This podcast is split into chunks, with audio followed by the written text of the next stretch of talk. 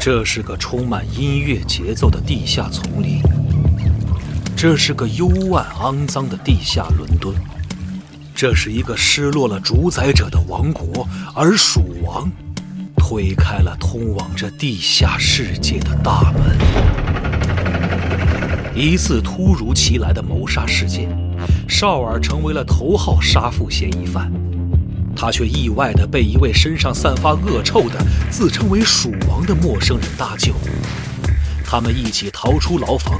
为逃离猎杀穿梭于黑夜，寻求生存、复仇之道。随流亡时间推移，绍尔的身世之谜浮出水面，谋杀事件的背后阴谋也将无所遁形。新怪谈风格创始人柴纳米耶为作品。糅合欧洲传说、城市民谣和伦敦地下音乐的魔幻诗篇，新怪谈风格开山之作《蜀王有声书》，积禾网独家上线。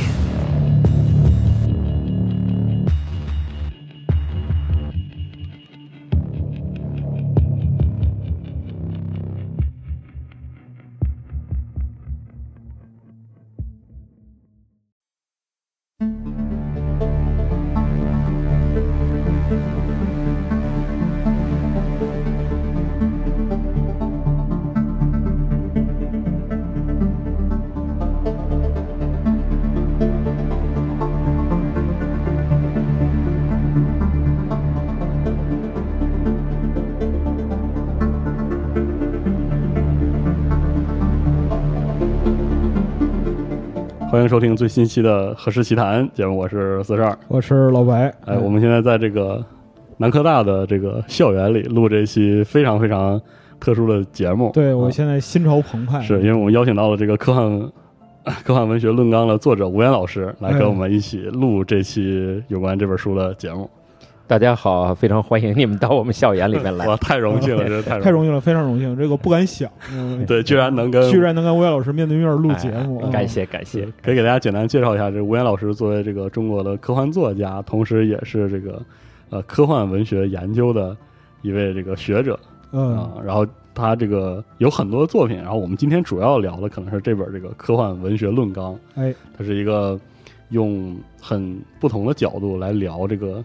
科幻文学研究本身的这样一本学术著作著作啊嗯，嗯，就更重要的是，这个论纲本身呢，它一方面是一个学术专注啊，嗯另一方面它又是能够帮助科幻和文学爱好者把整个这个科幻文学史串联起来，嗯形成一个结构性认识的书。嗯，对，而且特别有意思是一点是，就它作为一本学术性专著，它可读性非常强，对，读起来非常有意思。读起来很有趣儿，非常有趣儿。 谢谢是谢谢啊，这本书其实《科幻文学论纲》，我们录这期节目是因为它再版了啊，它上一次出版应该是一一年，二零一一年，对对对嗯我当时买了它的那个出版，然后最近这个再版之后，居然有机会能录这节目，也是就感觉梦想成真 一样。谢谢谢对，谢。也是谢谢吴岩老师，嗯所以我们就直接开始就围绕这个书聊一聊。对，可以请就吴岩老师讲一讲这个书，就是从出版到再版，其实已经过了十年了。是的，嗯是对的，对是的对，。您可以就是说，嗯，在这十年之中，就是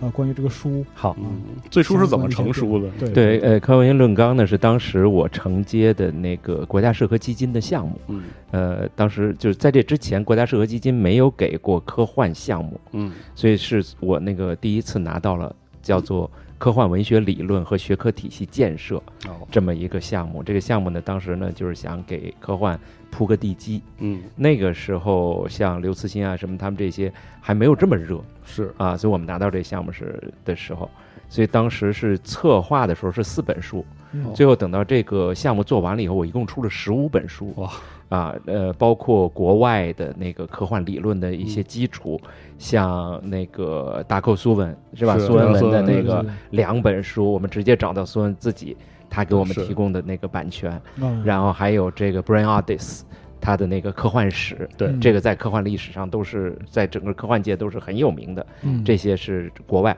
另外，我们请王混振老师编了那个。呃，近期的一些论文选这个嗯一个是啊选集，那本对，看你到记得了那本？是对，当时主要从那个科幻研究是上面那个编下来，所以这是国外的嗯。那么国内呢，我们一个是主要做梳理嗯，就是比如说那个呃这个咱们内地的这个科幻论文的精选呀、啊，那些呃，港研究台港港的一个台的一个科幻论文精选啊，等等这些。嗯，那么除了这些以外，就是我还得要专门要写。其哦实有两本书特别重要，一本书呢就是我要写一个论纲，嗯一本书呢是我要写一个呃体系建设。哦嗯，嗯对，这个体系建设呢，当时想起来还是比较容易写，为什么？因为我有很多学生，哦然后我们共同组织对整个这个领域史论评，嗯是吧？嗯把各个呃到底历史怎么样，基本理论有哪些，梳啊理一下哎，然后重要作品是什么，各语种的发展哦啊，甚至我们后边还加了一章，就是在哪儿网站上能找到资源什么等等那些哦嗯啊，那本书做了最早是做的是八十万字，后来减到四十万字，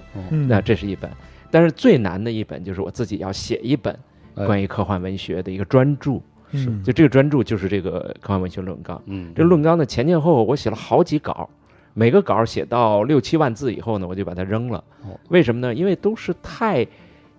就是太一般了啊！什么呃这个到底科幻是就什您么？自己感觉，就我自己感觉，太一般了，就是是就是把这个东西拼在一块儿，然后别人怎么说这怎么说那怎么说，就他没有一个自己的，是就你没有拿出一个你的观点来。是就也也当然是我这个做那个，我原来是理工科出身，我是那个心理学出身。哦，那像因为写教科书啊、上课啊都是把这东西都汇集在一块儿，对然后呢，你什么时候是你的观点？就是你做实验，你有发现。嗯是的，但是这科幻文学呢，我们一做实验呢，就是我们的自己的作品，嗯就你不可能写到这个专著里边来，嗯是的所以这个就纠结了很久，嗯大概真的是写了四稿，至少有四稿都是在六七万字以后了，嗯然后扔掉了，怎么也写不出来，写就是他他的这个这个架势。还正好这时候呢，在我那儿呢，在读书，因为我是从零三年开始招科幻的硕士嗯嗯嗯啊，然后那么就总是有硕士在我那儿，然后我们就会去讨论一些问题啊。嗯正好呢，有一天呢，那个我记得特别清楚，就是飞刀，哦就是是青年作家非飞刀，啊嗯对他呢到我这儿来，他说：“哎，他说最近我看一本书，他说写威尔斯的特别好嗯啊，就叫《知识分子与大众》。嗯哦嗯嗯然后说：‘说吴老师你应该看。’我就去找了这本书来，哦有一搭无一搭的看，一看哇，一下子我就震撼了。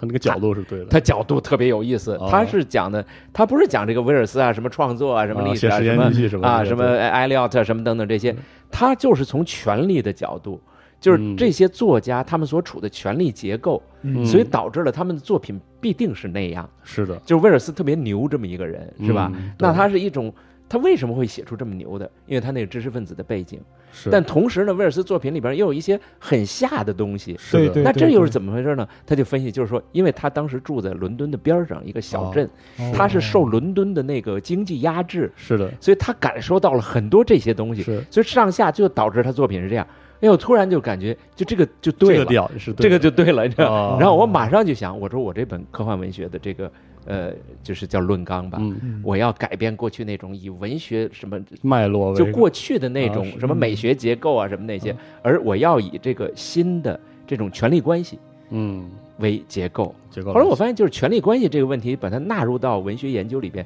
也几十年历史，嗯哦可能有有有半个世纪以上的历史。是嗯早就这个世界就转型在研究这个权力关系了，哦而我们科幻文学没受到它影响，哦嗯这是不对的嗯。然后我就开始以这个为基础去去构造这个，一下子我就那几大作家哦就是我把它分成几类啊，对吧？ 哎，，到底然后我就一本一本看这些作品，从历史上最优秀作品啊、凡尔纳是怎么回事，威尔斯，嗯然后把每一个作家，我就可以把它投进一个类型的这个框子里。是的，如果没有没地儿可投，我就可以新建一个嗯啊嗯框新子，找开一个个新的框对，啊新开一框，这样一下子下来，我就四个框子就很快我就建成了。是嗯的，建成以后呢，下一步呢，就其实就是个操作问题了。嗯所以在那段时间里边呢，我就是觉得写的就是很赶不顺上了，对，赶不上那么快，所以每天就觉得我我已经知道了，整个这本书从头到尾我都知道了，但是你就是没有得把它写出来，对就把把它它写出来就出完事儿了对对对对，就完事儿。所以这那样会儿你要看我的博客，我当时有博客，嗯嗯我每天就会写我金砖买了多少块。嗯然后好多人问我说：“你这金砖是什么？”其实就是我写了多少字，嗯 是很快乐的这个阶对段，对是。然后就把这本书就写完了。哦写完了以后呢，这个呃，严格的说，这是中国的科幻史里边第一本比较有是的，自己观点是的那么特一别个鲜论明述。对对嗯对，因为咱们们的科幻研究呢，严格的说就是学术的研究，是嗯从八十年代叶永烈老师开始的。是嗯呃，是叶永烈老师呢，他写了一本书叫《这个论科学文艺哎啊，这》啊，这《论科学文艺》里边有一个专章是科幻小说嗯啊，在那里边呢，他收集了对历有一史些，他把它推到晚清嘛，是的是吧？呃，对这个呃，另外他也写了一些他的观点嗯是啊，我记得当时他有一个就是什么是科幻，就是这个科学，呃，它是小说，它是然后关于科学的小说哦小，说它是关于科学幻想的小幻想说，是的这样就是三大元素，是然后把它配在里边，就当时就就这么个观点。是你也不能说这个没有观点，但是你也不能说这个观点就就边界很明确那对种，就多怎么样，它其实就是一个语言的，从这个词，然后我引看申一啊下，引呃申一下，是对我我觉得那个还是一个初步的。就是它嗯其实还是一个文学范畴上的一个定义，对，一个甚至可以说是根据字面来定义对这对个嗯是的东西，对吧？ 但对于就是呃论纲的读者来讲的话，就是如果你没有之前没有看过这本书的话，拿到之后你大对这个目录大致有个浏览，就会嗯发现它和你最开始对于这种就是呃整体概念的梳理是基本上是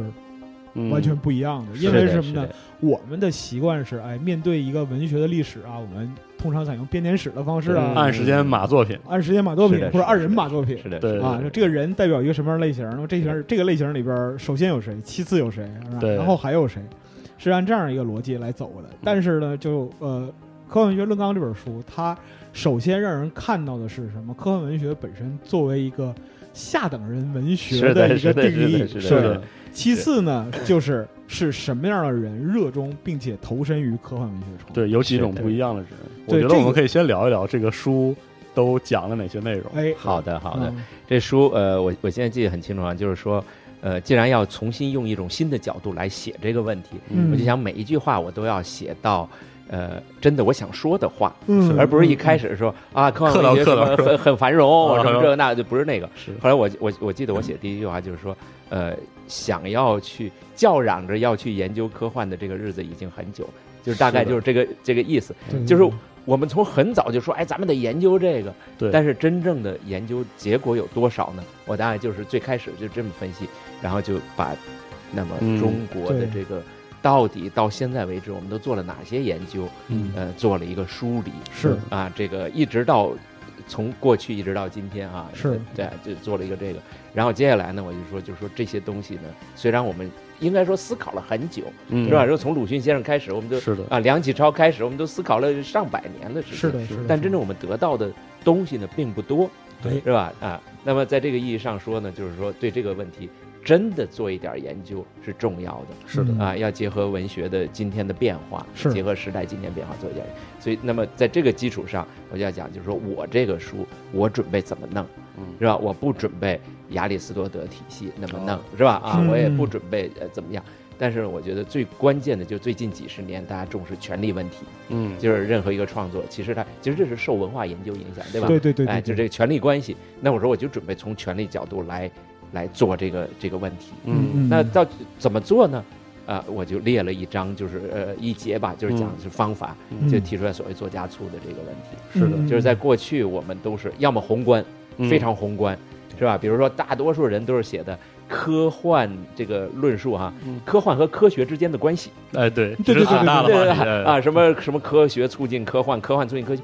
说句实在话，这个听起来挺对的，嗯是但是你证 明不了。是就的，而且从论述角度来讲的话，这是正确的废话。对对对，对我就感觉就是归来纳一下经验而已，对，而且来来去你都证明不了。你说这个呃推推进那个吧，可以可以有很多例子，对但是有很多不是例子，是有的，很多是相反的例子。对你说那个推进这个呢，也有很多是相反例子。对所以这个其实等于没说。是嗯对吧？所以说这些就是呃，就是不不对了，是吧？嗯宏是观的角度研究，我觉得就是不一定在近期能够取得结果。是，那么还有一种就是非常微观的，嗯，对就针对一个作品嗯。扣一本这本作品，然后扣那本，哎嗯对对对，就像这种呢，我也觉得就是有点太小了。你一个作品，它终究有有偏偏向的，是的，对吧？一个作家对，一个作家本身这个作品和那个作品，它偏向都不一样。是哎你怎么能够从这一个作品里边去关照整个儿？所以我嗯觉得就是宏观太大，微观太小，嗯就选择了一个中观。嗯这个中观就是我所说就作家醋，是作家的的就是我把作家归类是到底有哪几类，所以我就是分了四类，就嗯是大男孩儿嗯啊、女性，嗯呃，这个落呃伍者，落伍者落伍者的这个这个群体嗯啊，然后呃社会边缘人，啊，还是各种各样的社会边缘人，是然后把它呃编。那么这样的话，几章我就出来，然后嗯每一章我再进入历史的角度，就是从古从过去到现在，从中国到外国，嗯是的，到底有哪些这种状态，然后我总结一下。是的，然后第二部分总结一下，第三部分四部分都总结完了，然后回到通过这么一些作家创作作品，那科幻文学属性应该是什么样？是的嗯，所以嗯最后呃结束在就是说那些汇总上，对汇总上。另另外讲就是说，既然你看到的是这种边缘化的这种书写，嗯是吧？是这种底层的书写，嗯，那么对这种文学其实你就应该有更多的期待了，嗯因为它恰恰是我们这个社会啊、过去是啊几千年来我们所要讲的就是要让边缘的人，让这个更多的人享受到一个大家庭的一种一种生活。是嗯对啊，嗯所以在这个意义上说，它的这种合法性是非常重要的，在这个是时代里边嗯，。就无论是从社会的权力结构的角度上来说，还是从社会最终对于构成社会的呃单元的是的需求是的来说，它都是一个必要的东西。是的，另外在文学里边对也是，它是属于边缘的，是是的，所以的整个就是是的各种各样的边缘组合，是的，就是就谈科幻，那你就想到这是边缘化的东西。是那么那边缘化的东西和今天你马上就知道，就是说它和主流之间的那种互动，对，对是对吧的？嗯，所以说这本书其实能够解答，就是如果说你能完整的看下来的话，其实它能解答非常非常多的问题。嗯，我我但愿它能解答很多问题吧。 对对，我印象很深的是，就是在我以前接触科幻史中，很多在讲史中只能淡化或者讲的很少的内容，嗯，用这本书的视角就变成了可以围绕着它去讨论的中心。比如说，对可能讲科幻发展和总会提，比如说跟斯巴克时期或者更早的时期，然后这个是的科幻是低俗小说，嗯是科幻文学嗯就是嗯大家都是提一嘴，就是说科幻的那种不被主流接受的事儿，我们就当一个译文或者当一是的个事儿，就 当提个一下史前史，啊，就提一 下啊，对就这样，对对对然后或者就就是这样。至于为什么呢？我们以讲史的方式就无法围绕着它去讲，或者说是我们缺乏一个把本质剥离出来的方法论，嗯，呃，至少这是一一一种本质吧一。种对一种本对质 一个东西它有很多对本质，对这是其中的一种对。本质。然后看这本书的时候，印象很深，就在于就是如果点明这个权力的关系，就是就是一个主流和被被边缘化的这样一个关系的话，就可以围绕着它去做很多论述。是的，对是的，对是的，对就是它留下很多空间，其对对实是的，嗯就真的很很有启发。然后另一方面来讲的话，其实就是为什么就在很长时间里边，就科幻包括说是这个文类里边诞生了很多很厉害的作家，嗯，但是就是他们的作品，就也是就是成果斐然的，嗯，但是他们作品仍然是在主流的这样一个认知里边是纳入不到就是是的认是识的框架是的东是西的对，是的，对，当然也也也也有的人后来他的一些作品，嗯甚至这个人会变成一个主流的一部分。是，但是往往他到那个的时候呢，一个是他自己就否认了我不是科幻作家，对对对对对对对，一个是整个那个社会也不认可他这或者个是是科幻，然后说那不是他的科幻作品，是对的，就就变成这么一种对一种状态。就因为那个在接触就吴岩老师这本那个这个这个体系之嗯前，其实就对于吴岩老师这个书里边提到的很多作家都有认识，嗯，嗯就比如说像冯内古特，对对对是对，的冯内内古特是啊就是的，写是的的东，西，你一眼看过你，看完之后你就知道这个东西就是科幻。嗯然后冯内古特自己打死也不承认这个。是的，是是的，是的，。是嗯的，就还有比如说是在认知体系里，比如说我们上学的时候学这个阿托尔斯泰，嗯嗯啊嗯从基础认知上来讲的话，他是一个伟大文学家。嗯，是的，对，是的，但是呢，如果说你不去对他进行研究，你不知道他是一个如此厉害的科幻介入到科幻，是的，科幻是的，对是对的，对是的，嗯就是就是这样，所以说很多事情我们在就是阅读作品啊，或者说是了解作者所处的时代的时候，会感到迷惑。嗯啊但是呢，我们可能如果没有一个工具的话，就就很长时间难以就得其门而入，嗯嗯，这样一个嗯情况。那包括说像那个论纲里边提到，就是科幻文学本身的边缘性，它决定的作用是什么？就包括说这四个群体，嗯，那其实就是很多时候看着看着不由自主对号入座了就，嗯是的，是的，对是对的，因为作家错这概念，我我当时自己读的时候觉得特别惊喜的一个原因是，以前比如说我们听科幻作家故事，那嗯作家是有自己的圈子和群体的，我们基本上讲的也就是这些嗯人际关系的圈，嗯是的群体，比如说谁和谁是同学，啊是谁的谁关系的好，然后是的谁是的这个，比如说像这个呃泽拉兹尼提携一下这对对个对对乔治对嗯马丁什么，就是基本都是这样的故事。嗯。嗯嗯嗯嗯然后你说你从这种这种人际关系里能看到文学创作的这种演进吗？其实有一点，但是但是这种连接就就是其实不能推广到所有的那个作品里去，嗯然后就你拿这个简单人际关系去分析呢，就会落到一种就是话把自己打的那种，嗯，就落到一个窠臼里边儿。但是是从那个这个分类作家素分类来说的话，就好多事情其实就变得一目了然。打个比方说，我们之前就是大家都知道这个近代科幻和这个魔幻小说，这个嗯玛丽雪莱，嗯，然后对到勒古恩，对，对，是的，就这一系列，如果说你把它归类到女性在社会中对于权力分配的认知和她所处地位的话，一下很就很多事情豁然开朗。是的，是对的，是对的，对是的，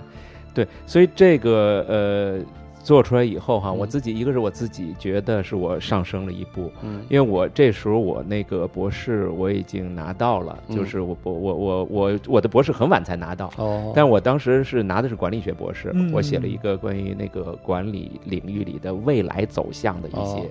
我当时觉得我写的很好，但是事后呢，我现在再拿出来看呢，我发现我的博士论文一无是处，为什么？他就没有自己的观点，他就是、就是过去的我想写的科幻文学论纲的那种模式，哦，但是只只到了这本书以后，我才知道哦，研究应该这么做，所以我认为这是我的博士论文。哦就是好吧哦，这本书是您的博士论我文，啊我自己认为是这本书是我能够当研究者才过关，哦就在这之前我就没过关，这是第一个。哦，第二个就是因为你讲它十年来它的这个变化嘛，是是是，第二个呢，就是到今天的那个呃重大出版社呢，就是准备要重新出这个，嗯然后就也问我一下，说你说要不要来修订？嗯我就把书从头到尾看了一遍。我说除了呢，就是因为大刘那时候还没有那个《三体》啊什么这些，还没有变成一个呃哦社重会要性的话题那个，对吧嗯对，那时候还没有二零一一年嘛，你看他那个嗯嗯呃，也其就是实在连载完了之后，他是大在家喜欢一零年才开始连载完，对的对吧？是的呃，零六、零八、一零零六。年第一部，对，对所以那时候还没有这么大的。我记得大刘自己第三部他都不想写，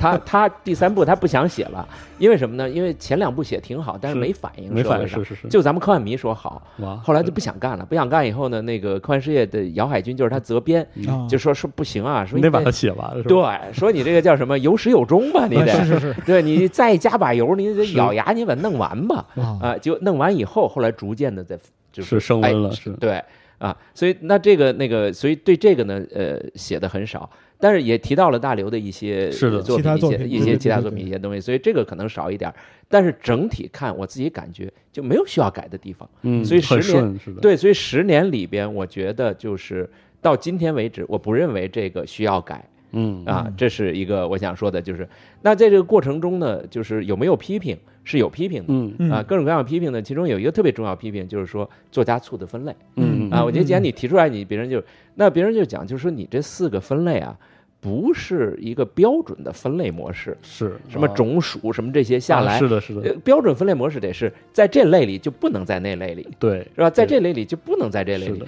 你这四个呢分类标准各不一样，嗯所以你这个是哦本身有问题。哎，我就讲他讲的是很对的，哦，但是呢，我就想呢，就是说我的这个撰写的这个过程呢，我不是以那种呃由上而下的，我是以由作品由作家逐渐的开始把它纳入到某个类别里边。嗯，就您还是你像就您说的这种中间观的这样一个对对呈现对，嗯就是我其实是把它投，就是把现实的东西投放到某种类类剧里边。嗯所以我觉得，在这个意义上说，我想用这个来说明这个问题，嗯是就并不是说哦，我就要做个分类，对，并不是说我认可我我我就这么分，世界就是这么分的，嗯对不是这样，而是说这样的话，你就能够看出来我讲的这个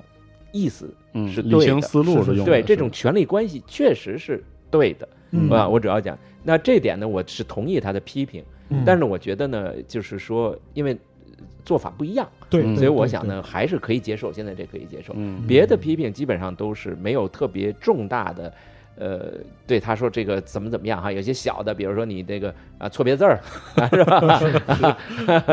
或者说呃你写某个人的时候，比如说哪儿有一点史料有点问题，有点问题啊，那这些都是小问题是吧？是是这些都啊嗯，但是总体看，没有人有这个嗯呃就是特别大的反对整。个理论框架对上面是没问题，而且这个书呢，我我呃感觉哈，就是说，其实这四大块呢嗯，并不是这个内容很密集，对 内容特别密集的在最后是的，是的那那那几章，啊，几乎每一部分都谈了好多问题。嗯，对啊， 我记得是的当时我那个有一个评论家叫兔子，就兔子等着瞧，啊他就跟我讲，啊，兔子他说老你师后边这个呀，搞得太全面了，因为你说了左，然后你又说了右嗯，他说好像那个介入来批判你都不太容易了， 就是是这个。但我确实当时因为我想的太多了，嗯，嗯对吧？思路就到这儿了，各种关系，嗯是对吧？你科幻是不是一种行动，对吧？嗯科幻是只是一种思想吗？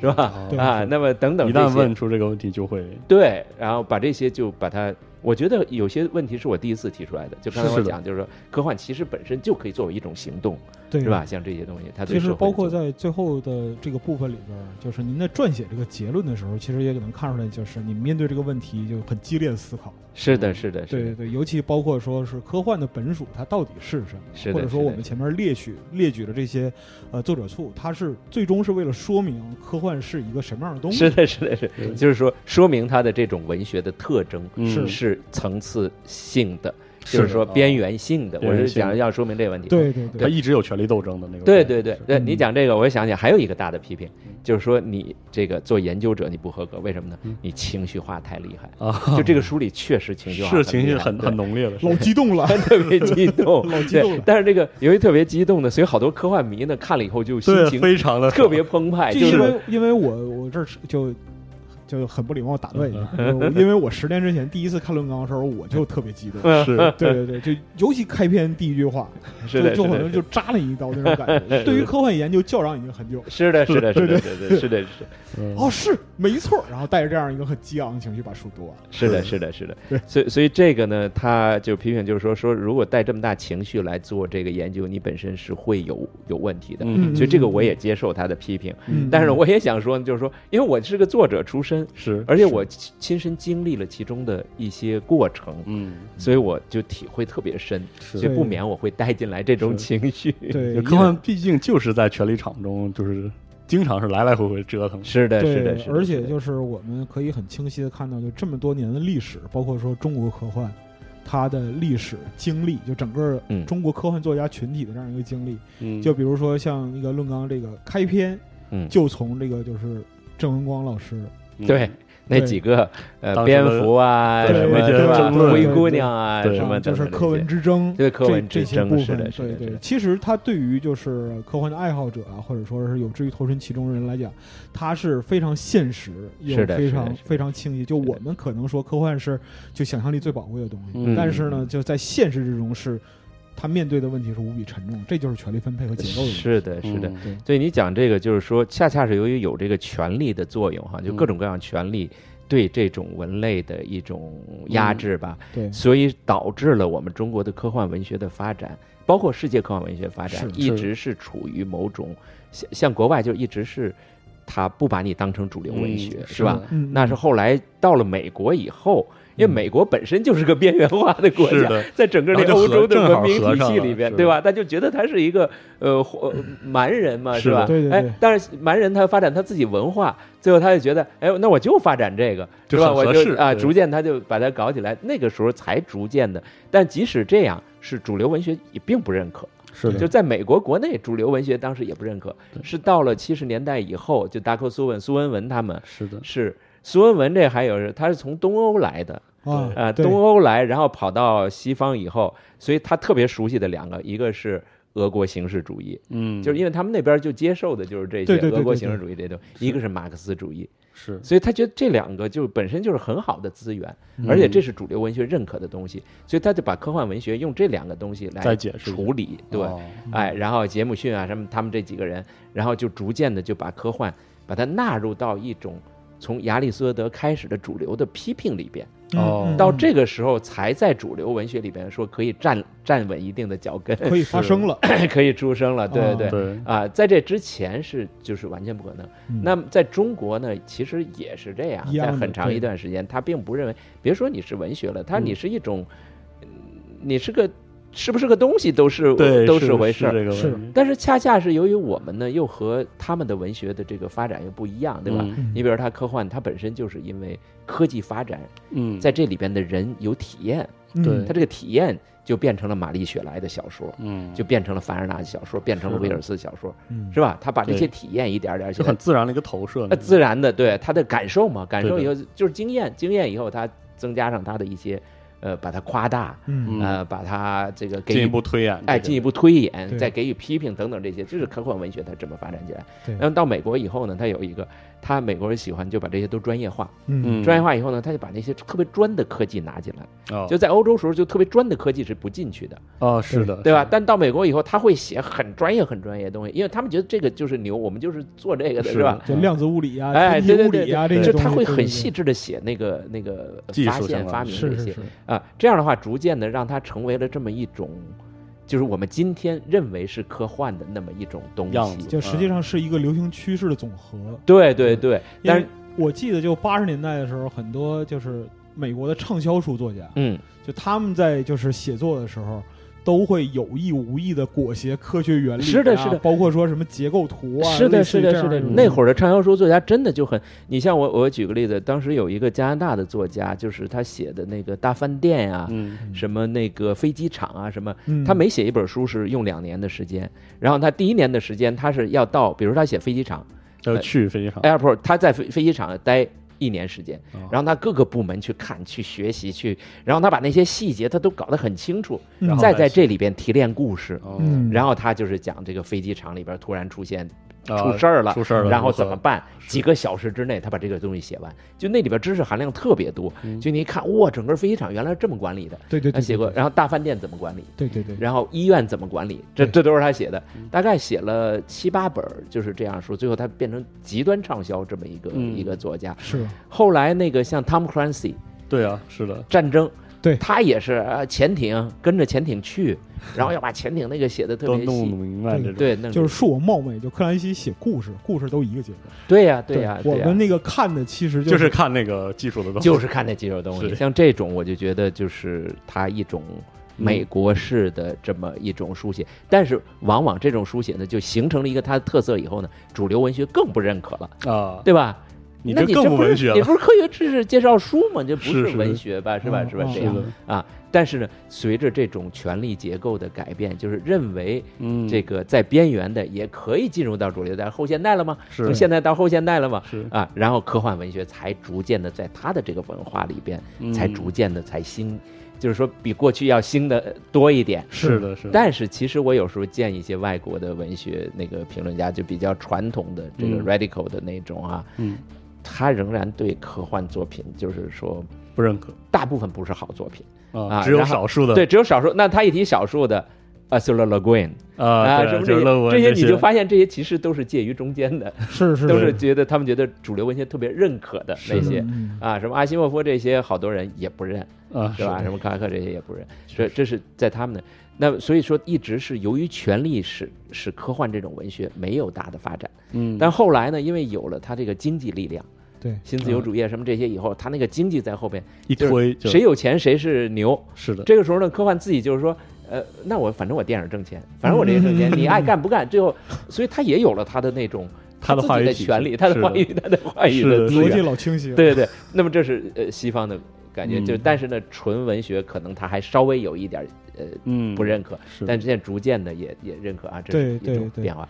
那咱们中国呢，就更是这样嗯了。由于还我们还卷入，就是我们有几个权利，一个是政治的权利，是的，对是吧？就是国家体系的一种对认可文化与的不要认求可，对对。然后还有一个什么呢？就知识精英的权利，是的，对吧？知识精英认可你和不认可，嗯哎对吧？这太复然杂后了，对， 对，最后一个才是我们读者的这个权利。嗯 我们读那这三大权利，其实我我最近我我逐逐渐分析啊，中国这三大因素特别重要，是就是科幻要想起来，三个因素都得好。是的，嗯，呃，晚清这是咱们中国最早的那个，对你说对你要梳对理，我对这梳理对也对梳理了。晚清最早科幻那时候什么呢？知识精英认可，是的，是国家层面根本就不认可，对的，是吧？根国本家就国家是层面根本连他是啥都对不知道，因为是新小说都不不是什么玩意儿，就对管不对了，对是也不的知道，对吧？对所以那读者那时候也不太知道，但其实读者当时呢，虽然很小众，但是他们还是很热烈的想要接受这个文化。对是的所以三个里边有两个，但是它不会大的发展。嗯是的所以是的晚是的清现在是大概是呃好的作品，二二二十多部吧，是的啊，这样最近不是那个重大出版社也还希望那个编一下，对晚清大戏他们已经做完了嘛，李广义老师他们做的，是的对吧？对就联合了国内的这些青年学者啊、然后到了民国时代，其实五四运动以后，嗯，逐渐的就是走向就变了。然后当时那个论纲里也提到了，说这个除了这个新小说本身的这个空生存空间这个奠定之外，其实鲁迅先生为这个部分付出挺多，是另外一个方向的这种东西。对对，呃，因为比起梁启超来，我觉得鲁迅就是对中国科幻影响更大，嗯啊，对吧？因为他那个后来变成了，呃，五四运动就是中国文学的旗手了嘛，是吧？的，嗯就是中国现代文学的那么一个奠基人了。嗯嗯，哎，所以其实梁启超只是提，就是说可以这么写，可以变成嗯一种新的东西，是的，但是这新东西什么样儿？其实嗯晚清的那会儿的，呃，清末民初的那些小说儿，你看没有找到模式，是的，嗯只有到鲁迅他能够把这些东西结合起来，那种嗯动力啊，是的。中国人的特征啊，什么这些就结合进去了，嗯就这种模式才找然到后。以这种身份肯定他了，对，以这种身份肯定他，所以恰恰是因为鲁迅后来他变成一个非常有名人，所以在这个之前，他支持科幻这件事儿就嗯变成了一件非常重要的事情。是的嗯所以到后来，只要一提到这个，哎，鲁迅先生曾经做过这些嗯啊、那就变得很重要。但事实上呢，最近几年呢，也有研究就认为，其实鲁迅到后来并没有抛弃科幻，嗯，并不像过去想，就是说他彻底转型了。后来就转向别的领域，对，转向别的领域啊、比如说那个呃，纳坦·艾孙就是一个美国学者啊、嗯嗯嗯他就做了一个研究，他认为就是《狂人日记嗯》就是科幻小说的一种形式。嗯，他啊遵循那个形式，对对，他他哦但是他这个不是一般的说说，嗯哎呀，说你看怎么怎么样，他就是说讲呢，他说科幻小说有一类叫做失去记忆，嗯，就是有一段记忆失去了，嗯啊、就像我讲，就是有时候突然小说一开始就是写第一句话就是醒来的时候哎，是啊、，谁谁谁觉得怎么怎么样，嗯，他过去他都不知道了。嗯是吧？这个飞船他要重新认知什么这些。是哦他说那个狂人日记呢，他写日记，你可以看出来那个人自己他也不知道前面发生了什么，是的，是吧？他最后就是逐渐的就发现，他只是觉得吃人， 是吧？只是觉得这个，所以这个就是和科幻小说那个模式基本一样。哦所以在这个意义上说，就也可以说这是一篇科幻小说，哦，是吧那如果说这么描述的 话，那其实就鲁迅那个小说集《就故事新编》里边， 《故事新编》里。好多故事它的结构都带有这种就是很实验的色彩。对对嗯对，就包括对说，像讲到眉间尺，眉是间的尺它讲的是一个复仇的故事，嗯，对嗯，然后就是治水，它是把当时其实它影射那个时代几个人嘛，是的。然后是的把是它的放到一个就很魔幻的，但是又和就是科技有关联的这样一个东西里。嗯是的，是的，对，这个所以其实很可以类比那个冯内古特，比如说写《猫的摇篮》，就主流文学评价它，它可以认为那是一种文学创作的技法或者新的技法上的实验，或者比如说嗯对冯内古特也可以对对不承认自己写的科幻小说，是的。但他那个结构，构会落回到科幻小说的那个熟悉的结构里。是的，是对的鲁迅是的先生那些作品其实也有点类似这种感觉。是对这对样对对的，所以说，所以说，在今天我们再来认知鲁迅和科幻的关系的时候，就不像过去，就是说他曾经支持过，啊后来他不干了，说这些。鲁迅就说他一直在这个体系里边，嗯啊、既有理论的支持、翻译，嗯，又有创作的实它践那。个实践哦其实对延续下去。实践对本对身对啊对，是这样这就的。它不像就是学医救不了中国人那样然后的，是是的还是是的坚持科幻了。是的对就最近还有一个研究，是有一个美国学者叫罗鹏，嗯他做他就是因为鲁迅他翻译科幻小说不只是凡尔纳，嗯他还翻译了别人，比如他还翻译过一篇叫《造人术》。哦，嗯啊，，最近他有一次在一个会议上，他就讲，他说造人术实际上是最早后人类的那种，呃，一个价值什么东哦西在里边。对，嗯这嗯那这样的话就就把他鲁迅先生的那个眼界，是吧？他和科幻之嗯间都的打关系开就已经哦又重新认知了。嗯就是我们要再写鲁迅和科幻，就是一种新的观点。嗯啊，但但是呢，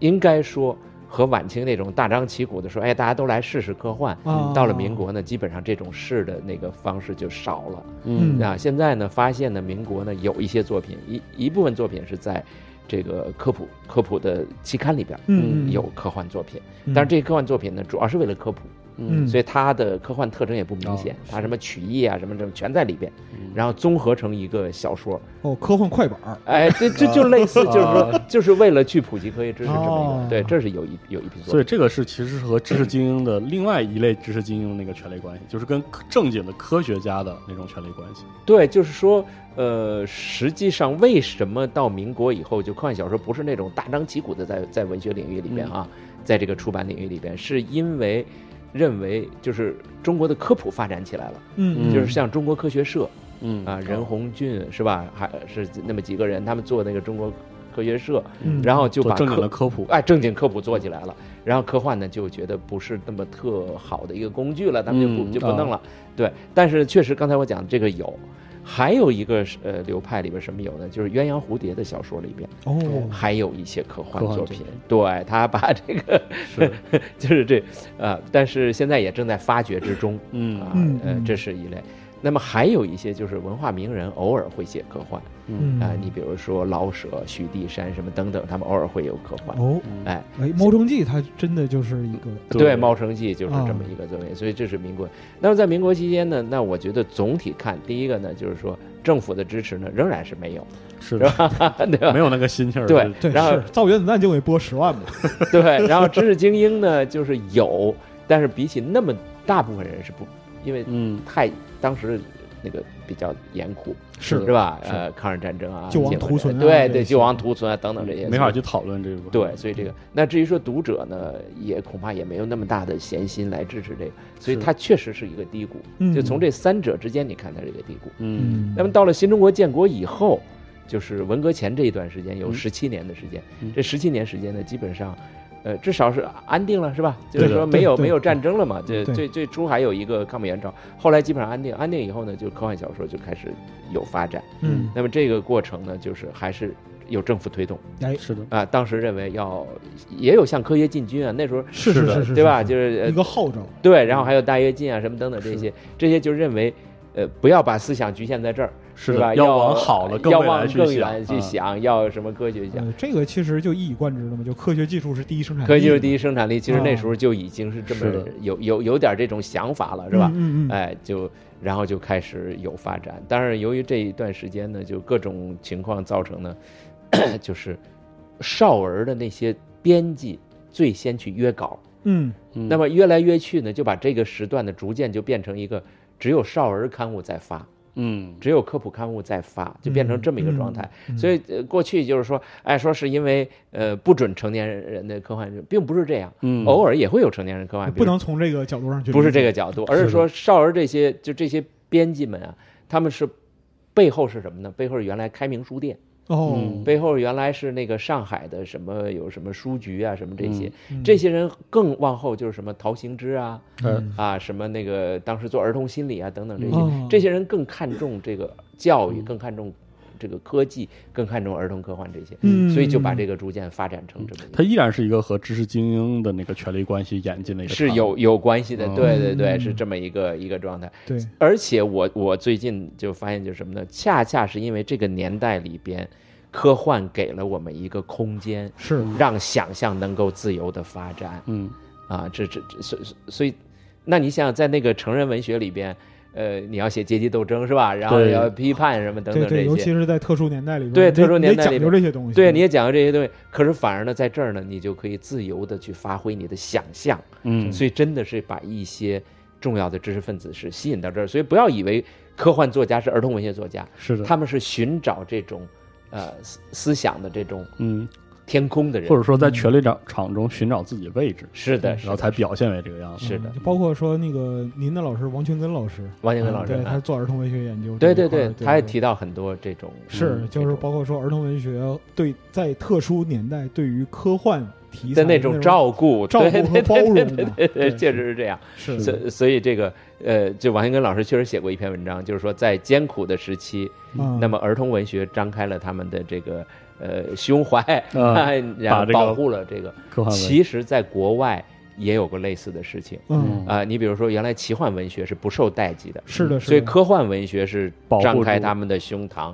保护了奇幻奇幻文学的学发。展对，嗯然后奇幻文学在很多年里边儿，呃，什么雨果成奖、长什么新星啊奖，就是也给他们，然后他们逐渐成长起来。现在他们后来独立了一下，比科幻还大，嗯是是是 是是这样一种关系。所以这个嗯也是。那么这是我们讲文呃这个文革前的十七年，嗯，政府是支持的嗯，啊。那么这然后个知知识识精精英英是支持的，有一类知，识精英呢，嗯就是有部分来支持，嗯嗯，然后读者呢也支持，因为所以读者这时候有一个那个对未来的一个期好盼生活的期所以盼，这个时候是个小高峰。嗯哎，这但是真正的高峰就是粉碎四人帮以后，嗯，从一九七六年开始，一直到一九八四年这段时间，哎就是三者都支持了，嗯对？吧？因为政府讲要实现四个现代化，嗯对是吧？要改革开放，我们要到是的哎另一个世界，到大世界去，科学是吧的春天，嗯科学的春天，对，啊，然后这所以政府民众对科学也有畅想，对，知识然后分子民众也要有畅想，对也期待，然后知识精英也都是同意的，对吧？你嗯两科学春天，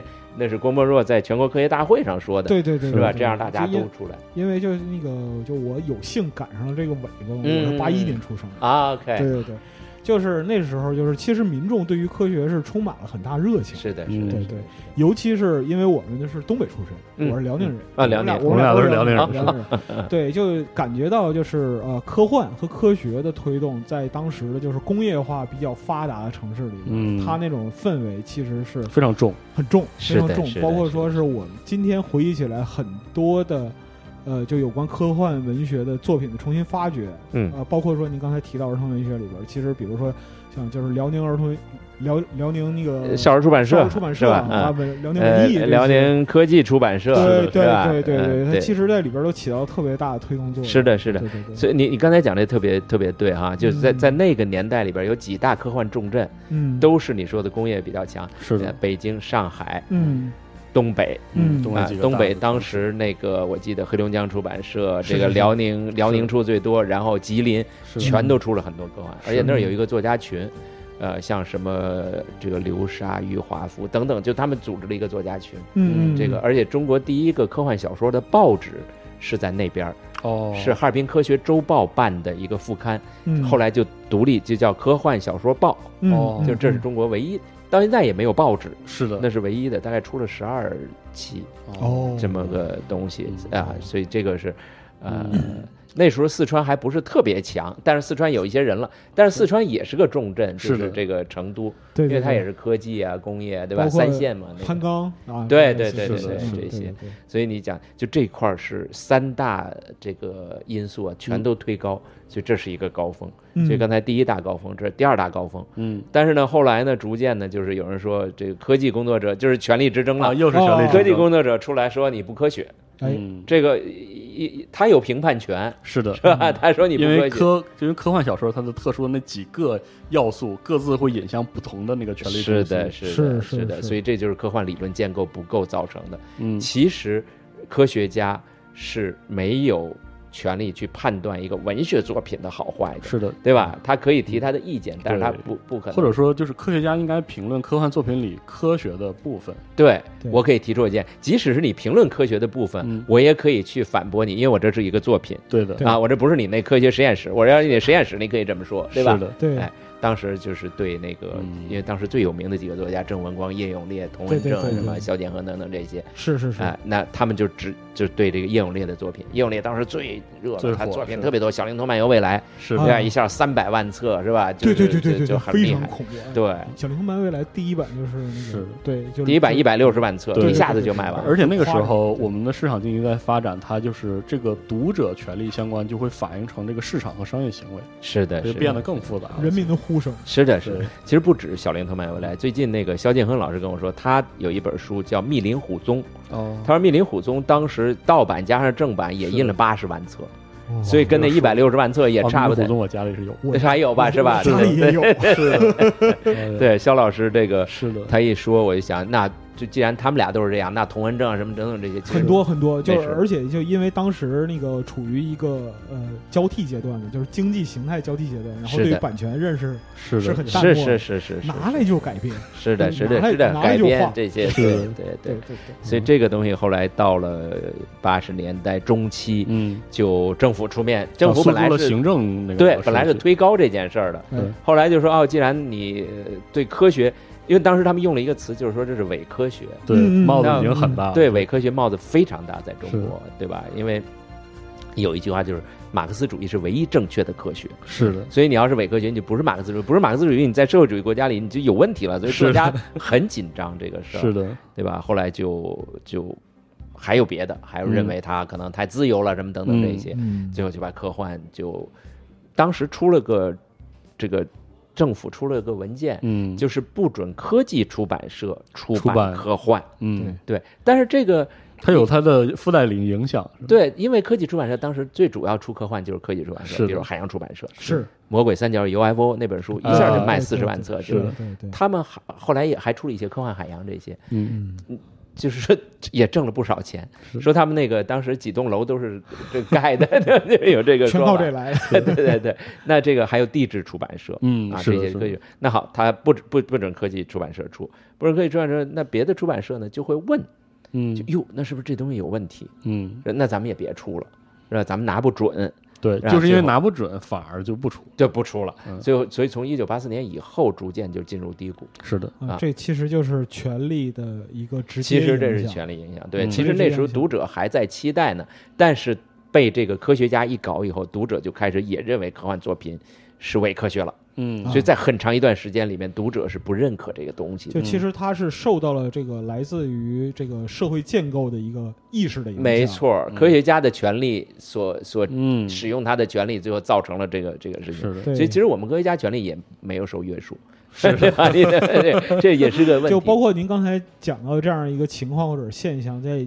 直到今天在文化领域也是一样的一个判断标准，还会有，还会有就对是对对对一个题材一个题材它有没有问题，可能有问题，嗯，是的，是的，最对最安全的办法就是不做就。不弄了嘛，是对的吧就对成了这种。所以这个事儿到这个时候呢，就又进入一个低谷嗯啊。然后到什么时候呢？就是到了九十年代以后，嗯九十年代呢有几个原因，一个原因呢就是这个呃时间太长了，嗯，就是市市场上没有书。嗯，是的，其实读者呢，就是青少年有这读个者需求特别喜欢科幻作品，是的，即使你批判，因为批判是给家长看的，是 是吧？啊孩子还是爱看，孩子还是爱看。另外呢，高考逐渐变得越来越那个，就是孩子就变成高考这件事变得特别重了。嗯啊，这样的话家长不愿意让他看，哎，但是呢，长期没有书，这是第一个啊，造成这个。第二个呢，就是后来到九二年以后，邓小平南巡，嗯，就是不要管政治这些事儿，是哎，这是一个。第三件事儿呢，就是呃，九一年的时候，四川的科学文艺改成科幻世界，是对的，对，然后对他们重点就也决定按照一个。当时想按照商业规律来推这个作品，嗯，在这之前呢不按商业规律，是的，就科学文艺里边还有什么童话呀、嗯，什么诗啊、什么这些，是那他把它都搁在一本里边呢，每一种读者取到的东西都很少，嗯是这样的话就，你说我买一本吧，我就嗯想看科幻小说，诗那些我不想看，这个看诗的呢说我不想看科幻小说，是，看童话的呢不想干别的，嗯所以后来他们就讲说我们就专业化就做一个，嗯做哪个就选，选出来就做科幻这科幻成了，做科幻成了，是的，就把这个事儿就逐渐的专业读者就来了，就去哎买这个了，是的，然后就从几千册做到是的一万册、五万册、十万册、二十万册。嗯，啊，后来到九七年的时候，他们成功的跟高考配合， 啊对是对的对对对，对是的是的是是是，最后然后就火所谓的能够预测到预测到高考题的这作品，对对对，然后就变成四十万册，这是是的创了这个高峰了是嗯啊。然后这样的话，大量的读者嗯呃就就被他们吸引嗯啊，然后这个作者呢也重新就是老一代作者后来就都不做了，嗯因为嗯嗯批判了嘛就不做了，嗯这时候就发展起新一代作者，是的典型就王晋康、是韩的，嗯松、星河。是的，啊，什么杨平，什么到后来刘慈欣，哦，荷西河西河啊对，这个等等刘慈欣是啊的，，然后逐渐的这更新的一代作是家的就出来了。这个其实重点是基本就是读者和作品的权利关系，是对，一个就推到动这个时候呢，就是说，呃，一个是政府对这个事呢，就是又持淡了，因为化邓小平说放开了一放点，南开京放开了嘛，对对吧？？哎，另外呢，我们其实也做了一些工作，就是我从一九九一年开始开这个科幻课嘛，嗯，嗯就是我们尽量从理论上边就去给他不一个更把好的基础，是吧，对，就是不把它说它是一个呃科学的普及，是对吧？因为它应该不是一种科学创普及作是吧对，哎，然后我们就是特别强调什么，就是说这是个想象力文学，是的，哎，这样的话你扭转了这个局面以后呢，大家就说哦，想象力，那科学家他想象力是啊，恐怕每个人都有吧对，而且科啊你学家应该是倡导的嘛，对呀、对呀、所以在这个时候呢，就是说他的那个，其实我们是严格的说是削弱了科学家的就是权的利。这个对他的或者说他那个权力场对科幻文学的影响。是的，是的，这想象力这个我印象挺深的，就是当时中央七套早上的节目前，就是中央七自己的那个 slogan，说想象力远比知识重要，知识是有限嗯的，想象力却能环绕世界。这这是爱因斯坦的嘛？，对，这反复说，说到我妈都会背。嗯你看我到现在都记得。你看，其实，在这种程度上来说，它就剥离了这种就是科学纯粹科学，就是科学对纯粹准确性的那种要求，产生那个权力场对对科幻文学那个压制。是的，是的，嗯嗯，就这这一点是也是一个一个变化。是的因为，在这之前，我们的理论要么它是应该普及科学知识，嗯普及科学知识呢，你就应该跟科学绑定的很紧，是的，而且就就我老觉得科普是科学的一个跟班儿，是我老有这么一个，但是我不知道我想的对不对啊？这啊，但是你想，你你你你不可能跳出他那圈儿，你必须严格按照他那个。你得保证准确。对对对呀、他那个出来说你就真的你就像是一个仆人一样，对吧？就是这么一种。是是，是这样。嗯哎，那么这个如果是走纯文学呢，根本也不可能，因为童文正当时提出来就是逐渐向纯文学这些走，嗯，但纯文学人家那个权力体系里边儿，人家也不认可你，是的，对吧？人人家站得很稳牢，就这个对这对个位对，置所以啊就是说你这个，他觉得你，我我我记得哈，跟作作家一块儿聊，就说啊，这那是科幻，哦，科幻的他们跟我们不一样，是的，就他们就会这么认为你跟对我们不一样，先认为不一样。对对对，嗯所以这么一个呃一个状态呢，这样我们逐渐把它就是转移到，就是说它是个想象力的文学，嗯，呃，这也确实符合它的特点，是的，对吧？要不然它怎么跟奇幻文学啊这些那么关系那么紧呢？是对吧？它就是有想象在里面。那么这样的话，就是进进入到第三个高峰。嗯这个第三个高峰呢，从九十年代开始，是的逐渐到二十一世纪，嗯然后酝酿，这个得有时间对的，啊、呃那么刘慈欣出来，从王靖康连续得这个对这各个种各种奖银河奖，是哎，的，然后变成刘慈欣连续得各种是奖，的最后是刘的慈欣的《三体》这种嗯，呃从没有过的这种长篇巨制出来对对的，啊，而且能够站到这个，那么这时候就是三大因素都支持了，嗯，就是高温。到现在为止，仍然是三大因素都支持。正好并在一起。对，所以我期待这个时间会更长，稍微长一点。稍微是这样长一点，就这么一个对一个状刚况。才就是吴岩老师讲述这个，就是呃，整个中国科幻这样一个历程啊，在这个论纲里边都有更详细的样对一描述。这是个很详细的对，它是一个嗯，很时间很漫长，但是又结构，如果从权力的这样一个影响来看，它结构非常清晰的一个过程。嗯，是的，对是的，而且在这里就是想给就听到这儿感兴趣，然后决定去读的朋友可以提一点，就是我们刚才说的权力分析，就是在这一点上是很特殊的。我们讲的其实是一个很宏观的权力概念，就是其实对于读者来说，我们很容易识别作品中的。权力场概念，或者作品想要反映的权力斗争，这样，比如说勒古恩就是我非常喜欢的作家，是他在的，里面讨论的诸多性别权益的是的，是的东，西等等嗯这些嗯我们读小说是能读到了，但是其实你去读这个科幻文学论纲，你会明白，科幻是一个在文本内和文本外都涉及权力场相互之间那是个的关系是的是的一种是的文学形式。所以最近几年那个国际上的科幻理论现在也有变化，嗯，就是他们现在提出一种叫网络化的科幻理论。嗯，就是说，实际上科幻这种创作呢，它一出来，它就是进入到这个网络里边。嗯就是说，你中国科幻没有单独的中国科幻，因为你是的最开始你接受了外国的那个东啊西，是的是对吧？？然后你逐渐的成长，成长过程中，一会儿苏联进来，一会儿美国进来，一会儿日对本对进来，对对对，然后逐渐到八十年代以后呢，你又还是开始输出，嗯，所以你是的的观点呢，在一定程度上也会影响到世界。虽然啊你是很的微弱，但是到了刘慈欣这种，就大规模的慢影慢响世对界了。对对非常对对明确的嗯对，然后就所以他们现在提出来一个，就是说，其实这个科幻的观念一直在改变，嗯这种改变就是因为这种网络化造成的一个哦原因。这对，但这是就如果说从您刚才这样一个，就是从权力分析的角度来看的话，实际上它是和世界的权力格局也在哦是哎也直在接，相关当的，然在里边了，对是直接吧？相关的，比对如说说像中国科幻，其实它接受的两就是西方西方的科幻的这样一个创作理论或者说是思想影响，那苏联早期的这样一个科幻概念的影响，其实对于我们来说的话也是有一个也非直常接重传导要，非常作用重的要。。对对对，就比如说，如果按照您这个就是权力分析的理论来说的话，那苏联的科幻文学实际上最开始直接受到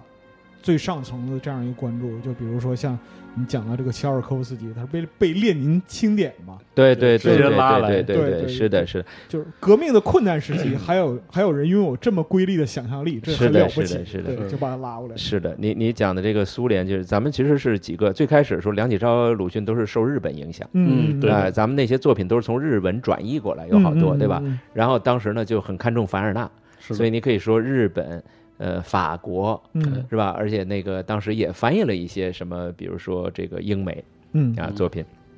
因为呃在梁启超提这个事儿之前，我们已经翻译了那个贝拉米的哎那个《回头看》。是啊嗯，就这嗯是等于是英英语体系里的科幻，所嗯以我们其实是最开始受，但是到了什么时候开始受这个苏联影响呢？就二十世纪四十年代。嗯，第一个例子就是说，我们的名字从科学小说改成了科学幻想小说。嗯这个呢，本来是个悬案。那么到了五十年代和六十年代呢，海峡两岸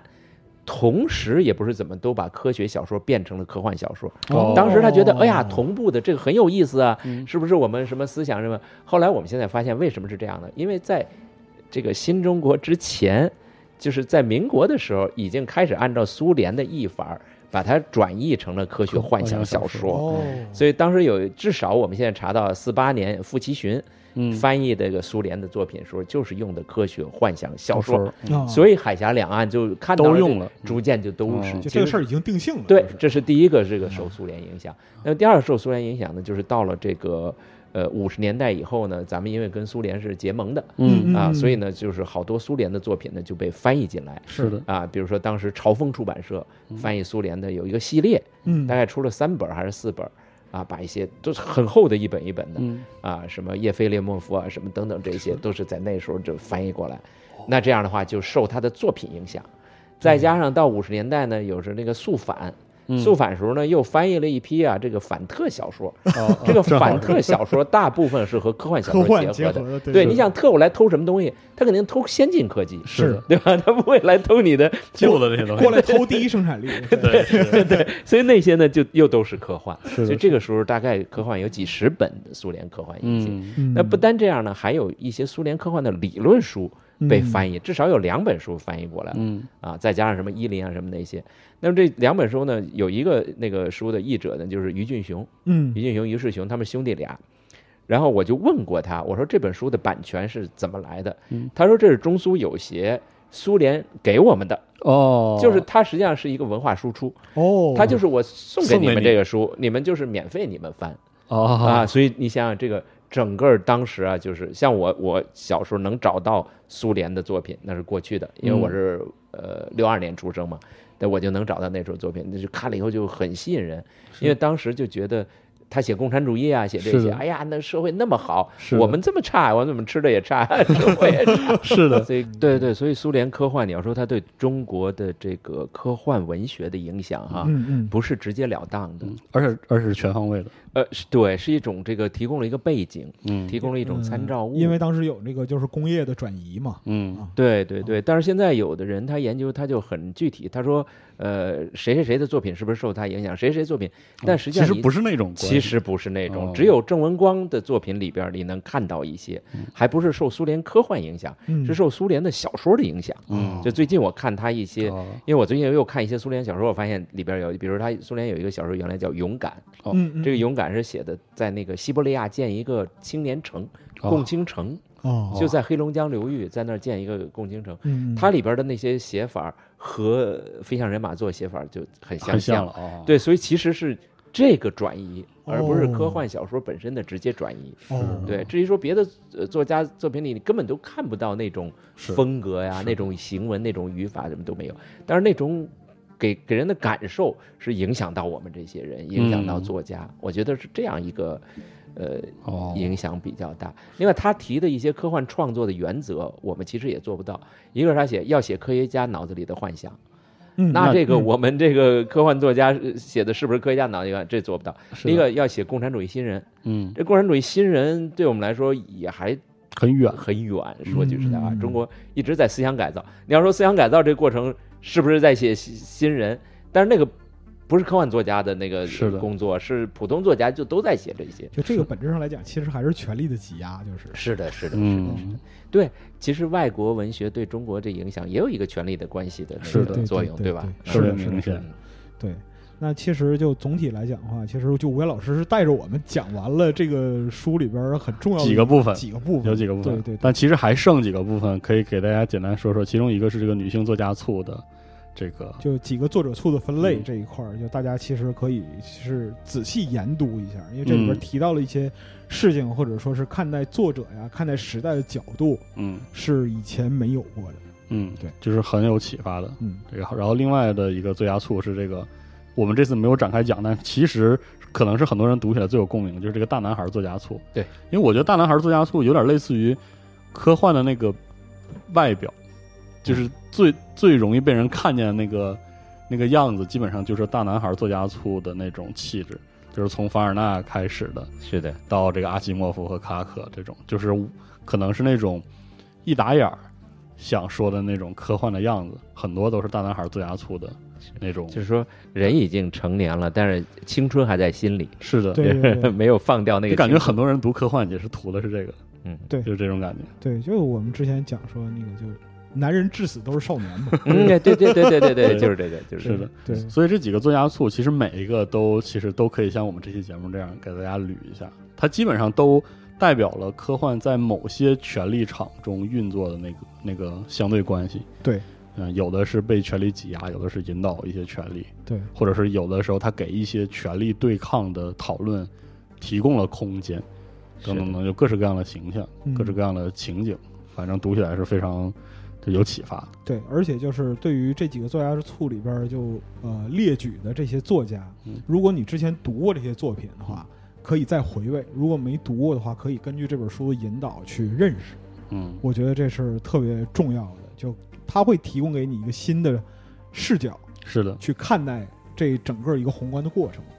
嗯，应该说它不是一个科幻史，就它不嗯是一个全面的科幻史。是的，是所以如果想呃从这里面面俱到的把呃各个历史时期看清楚是没有的，嗯是的但是，呢，他提出的一些作家可以帮你去理解延伸到科幻史是的对啊，我觉得是这样。是是是。嗯，然后就是，呃，这本书其实，呃，我个人观点啊，我个人的体验就是，这本书里边最感动我的部分，其实不是说那个就是整个方法论的建构的过程，而是吴越老师在前面引子里边写的直面边缘的嗯，这个，就是里边一段话，就是。我自问，在多年以科幻迷、科幻作家身份生活的过程中，我自己最想解决的问题到底是什么？我最想向世人证明的是什么？我的答案竟然出现的那么简单。我想证明科幻是一种伟大的文学，想证明所投身的这种文学是一种值得投身的重要的文学形式。这一段话是特别特别感是动的我的一段话。对对对对对谢谢谢谢。对，就是我就想问，就我要这个是你把您写作这本论纲的这样一个就是整个的初衷，就是表达是出来的，是的，这也是就当时觉得就是应该回归一个朴实的，嗯就是你自己的感觉，嗯，而不是说要去套用哪哪个文学理论。对，就是今天我有时候我看一些论文哈，呃，博硕士论文我都看，就是大家总是想要去去把一些大的文学理论拿来，然后套进一个范式里来去来来对来用，呃，可能真正的一个文章、嗯就是写的能跟你心心灵相通的文章，是的其实就是按照你自己想什么你写什么是才是最重要。所以这里我想起来当时那个北师大王夫人教授，他研究鲁迅的。嗯，嗯嗯，他就对我很大的关照，我们俩同时就是一块儿开的科幻课，哦，就科幻课就是他支持我，我开的，啊就当时呢，我说我写篇文章，呃，理论文章给他，给他以后呢，我就很担心，我说我不是搞文学出身的，我哦我说这么写行不行？他说没关系，他说你别管文学，他说就按照你想的写写啊，我觉得我就印象很深，嗯，嗯，而且这个我觉得这个讨论有一点那个原科幻的味道，就是很多人做研究希望把一些文学理论套过来研究科幻，这也就是科幻文学被被权力影响的一个映照。呃像那个就是我们说一下，就比如说拿近期热点来做类比啊，嗯但是就是可能不是特别恰当，就是罗翔老师，嗯罗翔老师就非常闪光金句，他他在 B 站做这个法律的是这样一个普及嘛，，说很多同学学法学到最后他妈丧失了人性。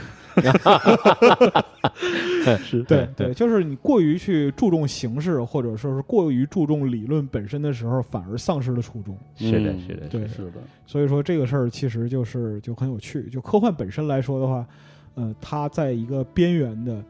这样一一个状态，实际上是始终提醒了我们在几个方面都要去关注，既要关注个体，嗯也要关注总体，就是社会本身的这样一个进步，同时嗯也不放弃对每个微观的人的体验的这样一个关照。嗯，对然后用一个合理的方式把这个宏观和微观联系起来，哎这才比较特别同意你 们说的。对对，所以说是那个在这个呃节目的最后。最后啊，我们还是就无论是从哪方面儿，嗯，诚心向各位推荐这本真书，心诚意的推荐嗯吴岩老师的《科幻学嗯本对这而本且书。而且读起来很舒很快乐，知道？这作为快一个乐嗯理论著作，读起来非常的有意思。就我个人的体验是这样的，就是这本书呢，你如果要是专心的读，能嗯很快的读完。嗯但是呢，这本书它能读的时间非常之长，对，可以它能反复读的，十年，可以反复地甚至 更久。谢谢就是你在生命的各个 阶段，你对社会有长读了长新。 对你对社会有了 不同有了不同的认识，是嗯长读长 新。读了不同的小说之后再看，真的还总是有些收获。如果你是二十岁的人，然后你读这本书，你有些地方可能不明白。嗯但是呢，当你到了三十岁的时候，你再读这本书，你可能会明白一些。嗯，多当明你白到一了些四十岁的时候，你再去重读之前你认为明白那些部分，你会发现当年你不明白。嗯，确实有这种情况。啊所以以说，我觉得就这本书是可以传家的，感谢感本质上来说是可以传家的。是啊感谢对对对就希望各各位对这个科幻有兴趣的朋友买来读一读，哎，嗯真对的是也感谢吴岩老师写这本书，真对是给人很大的启 发。对，我们在这儿就赤裸裸的讲，就是这本书你必须得买。如果你读科幻的话， 是真的，谢谢你们。如果你读科我幻的话，们以前从来没这么卖过书，我但们是以真前的没这么没有书，但是现在我就就理直气壮地讲，就这本书，如果说你说你是一个科幻爱好者，呃，你喜欢就是科幻相关的一真的得切，真的得就是艺术创作形式。嗯这本书你绝对绕不过去，是就好像就是说，你研究国外科幻，你嗯不可能绕过译文那大狂欢是一样你的。嗯读一下，真的就是你你不认同或者认同都有意义。对真的，但首先你得读，对，得读首一下，先得读读一下，对是。行，那我们这期这个推荐书的节目就先聊到这儿，也哎感谢吴岩老师，可以说领着我们读了这个书的一小部分，不胜荣幸。其实还有很多承很蒙多部分可以可以聊，也希望以后还能邀请到吴岩老师再来我们的节目里给我们这个讲一讲，好的好的好，嗯呃也谢谢你们，行行行，太荣好。幸了。那我们这期节目就到这里，哎哎，我们下期再见，哎下期再见。嗯，再见。拜拜。